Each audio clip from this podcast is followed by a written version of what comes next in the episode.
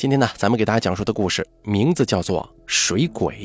本故事作者王道壳由大凯为您播讲。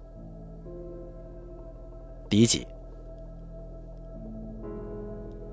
我动完鼻炎手术之后，来到朋友老家小住。这个村庄地处偏僻，空气清新，有利于我的康复。宜人的气候得益于村东的一个湖——归雁湖。这个湖呢，没有列入景点目录。所以幸运地保留了原生态。尽管如此，还是有一些周围市区的人慕名而来。我这个朋友在市里不能经常回来，家里只有六十出头的老母。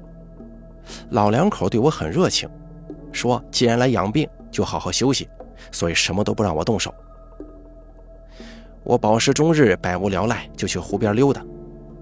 老人格外叮嘱我不要太靠近岸边，归雁湖中。有些古怪。这个湖呢，湖床陡峭，下水容易踩空，水性不好，很难再游上来，所以每年都有一些大意的游客命丧其中。并且老人最后总结了一句话：凡是淹死的人呐，戾气重的就会变成水鬼，再勾着别人淹死，所以这个湖怨气很大，它吃人。我觉得老人家有些迷信。并没在意，晚饭之后仍旧去湖边散步，偶尔碰到钓鱼的游客也去攀谈几句。有一天晚上，我正准备回家，突然听到湖中有哗啦啦的水声。这附近并没有游客，难道是鱼群吗？我借着月光驻足观看，只见一团涟漪当中突然钻出来一个人，这个人满嘴獠牙，闪闪发亮。在水中游动自如，形同鬼魅。我突然想起老人的警告，当下心神慌乱，失声叫了出来。那水鬼也被吓到了，一时之间不动了。我俩对视片刻，他终于开口说：“大哥，别害怕，我是村里人。”这个人呢，认得我是客人，就上岸跟我说话。原来他一嘴闪闪发亮的，并非獠牙，而是衔着一串项链呢。他叫徐广斌，自幼喜欢游泳，水性特别好。有次他在湖底潜水的时候，撞见一具尸体，差点把魂儿给吓出来。缓了一两天之后，徐广斌意识到了什么，再次下水，带上了一枚戒指。这钻戒呢，在市里卖了两千多块钱呢。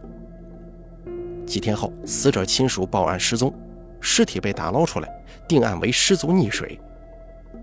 一片悲痛当中，谁也没注意到他手上的戒指没了。徐广斌一看，这个活好啊，没啥风险，此后就干起了这个勾当。由于不太光彩，都在晚上偷偷进行。虽然有惊无险，但是经此一下，我晚上再也不敢去湖边了，就改去村南一个据点看他们打麻将。我本以为在村里安全。可没想到，诡谲的事情还是接二连三的发生了。这天牌局上一贯小气的许大成却带了不少钱，输多了赖着不肯走，吵吵嚷嚷的。我看着热闹，不知不觉已经到了十点半。老人十点钟就要休息，我担心影响他们，就赶紧回家。村里没有路灯，月光也惨淡，我深一脚浅一脚，惊起了几声狗叫。我原本怕狗，但现在听到狗叫声，反倒心里踏实的很。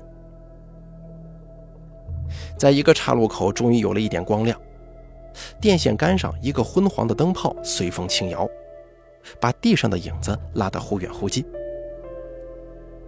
我停下来，努力辨别方位。我左手不远处有一栋二层古楼，飞檐斗拱，是村里的祠堂，里头供奉着历代祖宗的牌位。据说这间祠堂起于明代，原本是魏忠贤的生祠，阉党倒台之后没有拆除，渐渐变成了村子的祠堂。到目前为止啊，里面供奉着近千个灵位，都是以前的村民。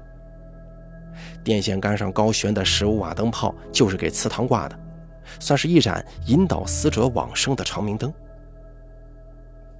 数百个鬼魂被幽禁在此，我觉得周围阴气很重。不过有这座祠堂作为参照，就知道该怎么走了。我裹了裹上衣，正要迈步，却隐约看到一个黑影在祠堂门口晃荡。这个影子臃肿矮小，只有常人的一半高。从我这里看过去，他好像是没有头啊。这些天在牌局上厮混，听他们讲过半截瓮的故事，说这是一种诡异的生物，就像人一样，但是没有上半截，只有人类胸口以下的部位。他们一心想要找回自己的头，到了晚上就出来游荡，遇到走单的人就扑上去，把别人的头占为己有。想到这儿，我手心有些冒汗。呆立片刻之后，影子又不见了，不知道是进入了祠堂，还是隐匿在了黑暗当中。黑处似乎随时会有东西冲过来，我是大气也不敢喘。暗淡的灯光虽然能给我一丝丝的安全感，可我也不能一晚上站在这里，只好硬着头皮往前走。灯光很快衰减，眼前又是一片灰暗。周围只有树叶的沙沙声，说不定刚才只是幻觉呢，是灯泡打出的树影在晃动呢。我正要稍微松口气，可是突然感觉后脖子一凉，似乎被什么东西给扶了一下。我迅速回头，只见那半截的黑影就在我的身后。我脑子瞬间空白，想跑，双腿却像打了麻药，死活迈不出去。他直直地冲我贴了过来，似乎是在打量我的头，看看可不可以安在自己的身上。端详了一阵，他并没有拧断我的脖子，却发出了奇特的咕哝声，语调里透着绝望，把我吓得是头皮发炸呀。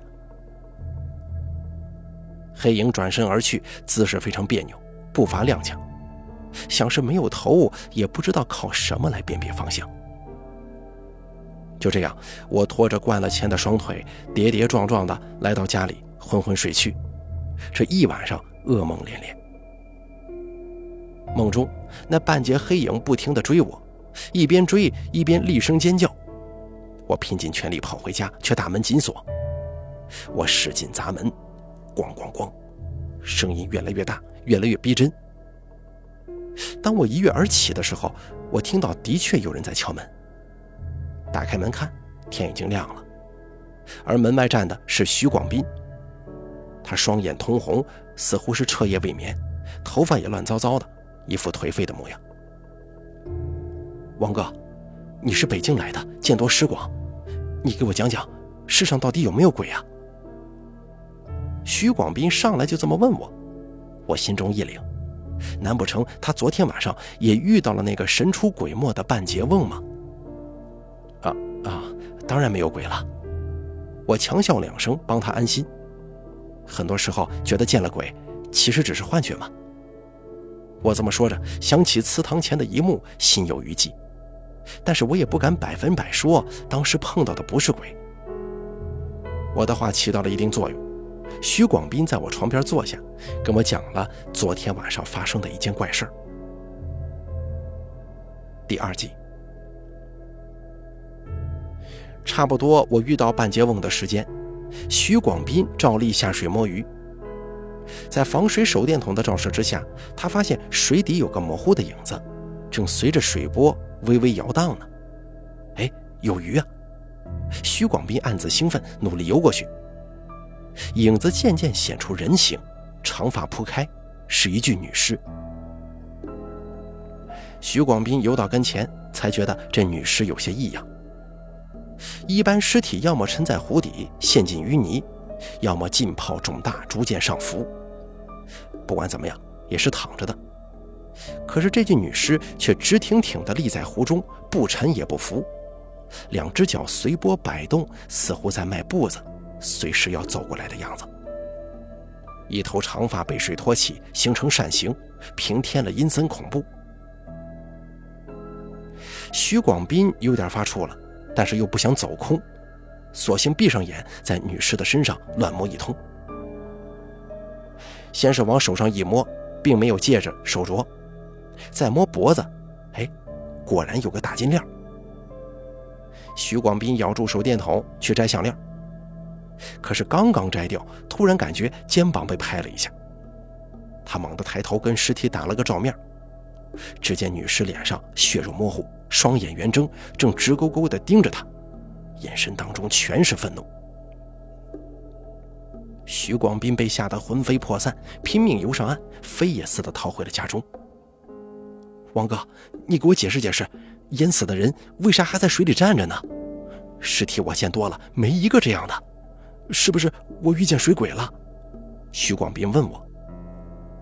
这个嘛，可能跟水流有关，湖底跟湖面的水有温度差，导致水的上下对流，尸体被这种暗流拖了起来啊。我勉强解释。看到徐广斌并不太相信，其实啊，我自己也不信，只好岔开话题问道：“你还记得尸体长什么样吗？”“肯定是个女的呀，但是脸都烂掉了，就看到眼珠子爆出眼眶，死盯着我，像是怨恨我拿了她的项链呢。”“不会是水鬼的，如果是鬼，项链还能被你拿走吗？”徐广斌突然打了个冷战，从裤兜里哆哆嗦嗦地掏出一个东西，放在我面前，说道：“我摘回来的项链，过了一晚上就变成这个了。”我定睛一看，这哪里是什么项链，分明是个手指粗的铁链，而且已经锈迹斑斑了。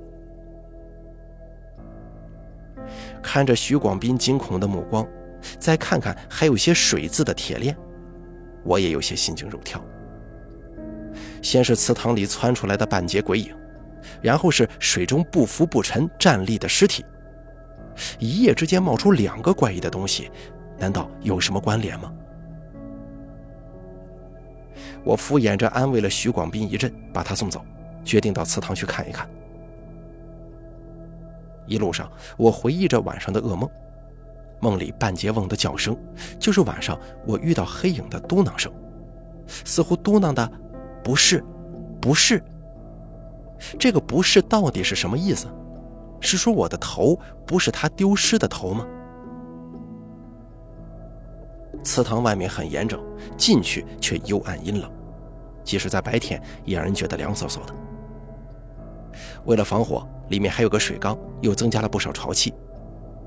二楼上着锁，锁头上蛛网密布，显然很久没人上去过了。我注意到一楼的地面上有很多凌乱的脚印。这几天村里并没有发丧，这些脚印是从哪里来的？难道真的是有灵魂从灵位上走下来了吗？又或者是那个半截瓮留下的？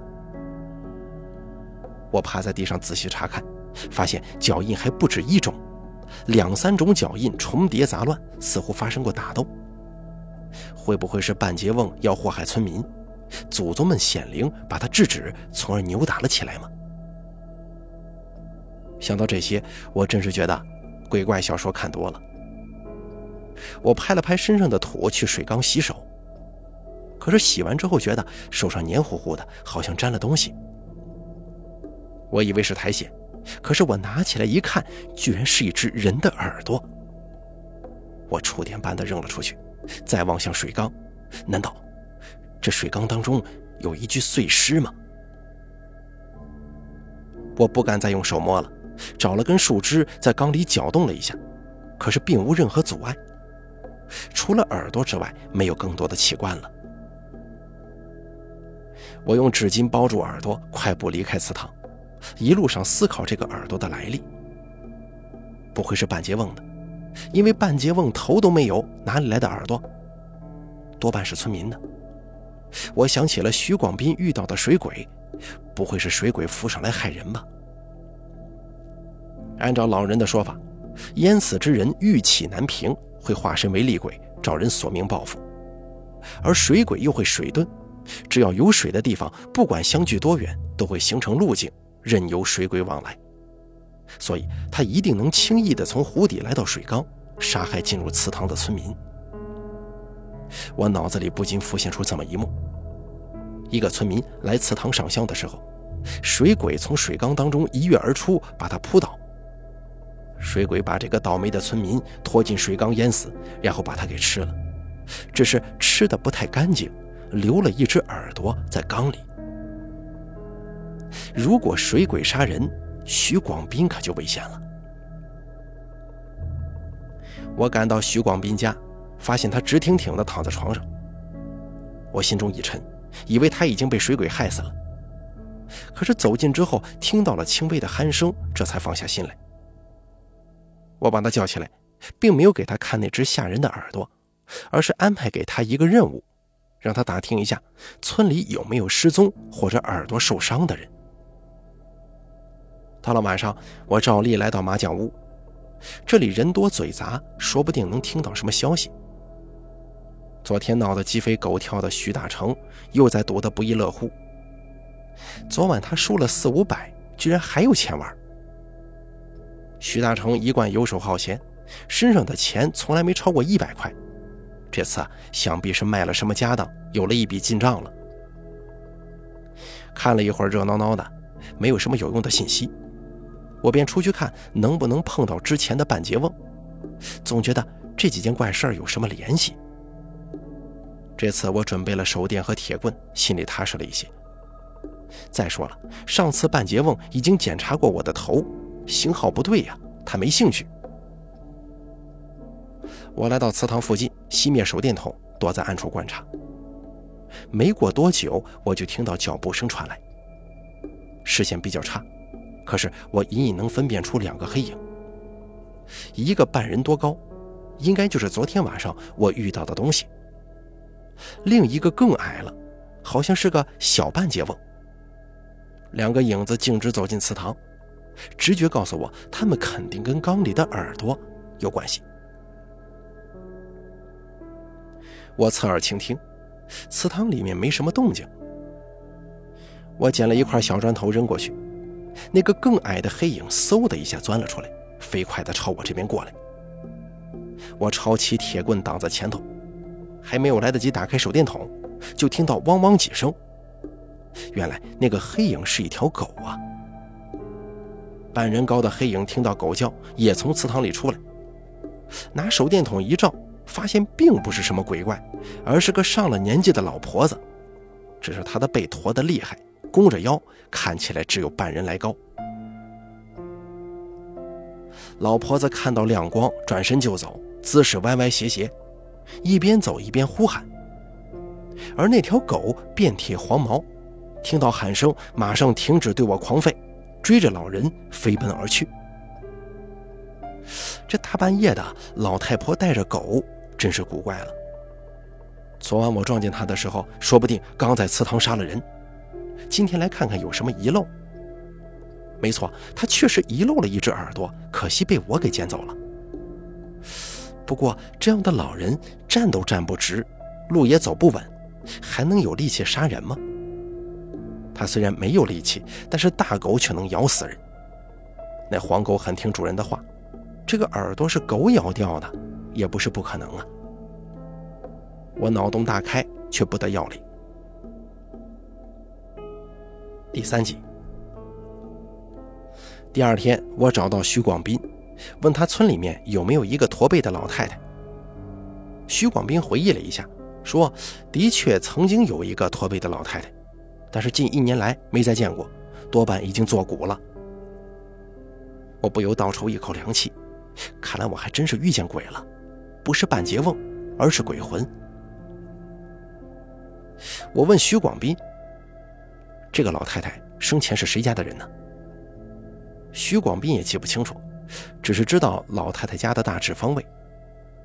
反正也没什么线索，我俩索性就往那个方向转转，看看能不能发现什么。刚到那一片我看到晚上输钱的许大成带着醉意左顾右盼，似乎在寻找什么。徐广斌跟他打招呼，得知许大成在找狗。说到狗，我马上想到昨晚朝我扑过来的那一条，就问许大成：“我俩在来的路上见到一只大黄狗，是你的吗？”许大成点了点头，说：“的确是黄狗。”我不动声色地接着问。我找你问一下，我在北京一个哥们儿有治疗驼背的特效药，现在啊正在推广期，很便宜。你看你家老人想不想试一下？徐大成摇了摇头说：“什么呀？他那十几年的驼背，要是还能治好就怪了，下地都困难。”说完之后，仿佛酒醒了一样，一脸困惑。啊，你没兴趣那就算了，我们去别家问问。我赶紧招呼徐广斌，径直朝前走了。起码有一点，这回我搞清楚了：驼背老太太跟那大黄狗都是许大成家里的。老太太没有死，只是驼背的厉害，行动不便，深居简出，所以徐广斌近一年没见过她。并且这个呢，也解释了我每次看他走路都是踉踉跄跄，姿势古怪。既然这样，还大半夜出来，一定有重要原因，肯定不是找狗，因为那个狗就一直跟着他嘛。狗的事情他也没告诉许大成，说明他跟许大成之间的关系是很奇怪的。他接连去祠堂到底找什么？是找耳朵的主人吗？耳朵又究竟是谁的？我脑子里一个接着一个的冒着问号。我问徐广斌：“这个驼背老太太跟许大成什么关系啊？是他母亲吗？”许大成的爹妈早就死了，这是他丈母娘。丈母娘？那许大成的媳妇呢？好像是去城里打工了吧？得到这些信息，我混乱的思绪开始一点一点的理顺。我在一处墙根坐下。找了一根树枝在地上划了，开始从头思考。过了一会儿，我扔掉树枝，对徐广斌说：“你呀，还得再下一次水。”“什么？下水？干啥呀？”“见见水鬼呀。”徐广斌一听，脸色煞白，连连拒绝。我劝他说：“你放心吧，湖底绝对不是水鬼。如果我没猜错的话，女尸……”就是许大成的老婆，不会吧？那女尸在水里瞪着眼睛站着，就算是他老婆，也也变成水鬼了。不，他是被杀的。杀人者把尸体沉入湖中，怕浮起来，又在他的身上坠了重物。如果坠在腿上，头轻脚重，就会竖着漂在水里。你上次光顾着害怕了，没注意他的脚。不信呢，你再下去看看，我在湖边等着你。我的话一定程度上打消了徐广斌的顾虑，他半信半疑，跟我一起来到湖边。下水之前，再三叮嘱我不要撒下他一个人跑了。一刻钟后，他浮了上来，满脸惊讶的点点头，证实了我的推测。没错，女尸的两只脚上绑着一块水泥。我坐在岸边，给徐广斌讲了一个刚刚成型的故事。徐大成的媳妇儿打工半年，从城里回来，专程要给临近忌日的亡父烧一炷香。半年以来，他攒了一些钱，徐大成管他要，他知道许大成好赌，迟早会输干净，就拒绝给他。许大成屡屡碰壁，已经怀恨在心。这天趁着媳妇儿去祠堂上香，他暗中尾随，在祠堂里下毒手勒死了他。许大成怕人认出尸体，又把媳妇儿的脸砸得面目全非，暂时藏进水缸，而被砸掉的耳朵就这样留在了缸里。到了晚上，他把尸体背到湖边，脚上坠了水泥，沉入湖中。事后，徐大成搜到了媳妇儿的钱，拿去打了麻将。他丈母娘眼看女儿去祠堂上香却没回来，觉得事情不妙。徐大成解释说，媳妇儿又回城了。可是，身为人母，她是不会相信的。她就挣扎着下地，趁着晚上徐大成去打麻将，来祠堂找女儿。一次找不到，再找一次。可是老人家并不知道，女儿已经沉尸湖底了。听完这段故事，徐广斌叹了口气，挠了挠头，问道：“你怎么知道她是勒死的？你还记得从尸体上摸来的金链子吗？”徐广斌点了点头，说：“啊，不知道什么妖法，第二天就变成铁的了。没有什么妖法，那本来就是铁的。其实不是项链，是一条狗链。你那天晚上胆战心惊，尸体脖子上抓到一个链子，就以为是大金链，真是想钱想疯了。徐大成用自家的狗链子勒死了媳妇儿，被勒死的人眼珠子自然会暴突出来呀。哦，怪不得他家的狗跑了。”徐广斌一想，勒死人的链子还放在自己家里，顿时毛骨悚然。对但是没有跑远。狗跟老太太感情好啊，晚上就跟着老太太。当时他还把我当成了他闺女，辨认了一番，把我吓得够呛啊。那你这个故事，警察能不能信呢？信不信就看你了。这两年你净忙着在湖里找宝贝，也该做件好事了，去把尸体捞出来吧。徐广斌不好意思的点了点头，脱掉背心，一个猛子又扎进了水里。好了，水鬼的故事咱们就说到这儿了，感谢您的收听。本故事作者王道壳由大凯为您播讲。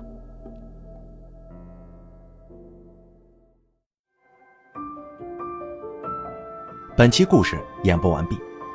想要了解大凯更多的精彩内容，敬请关注微信公众账号“大凯说”。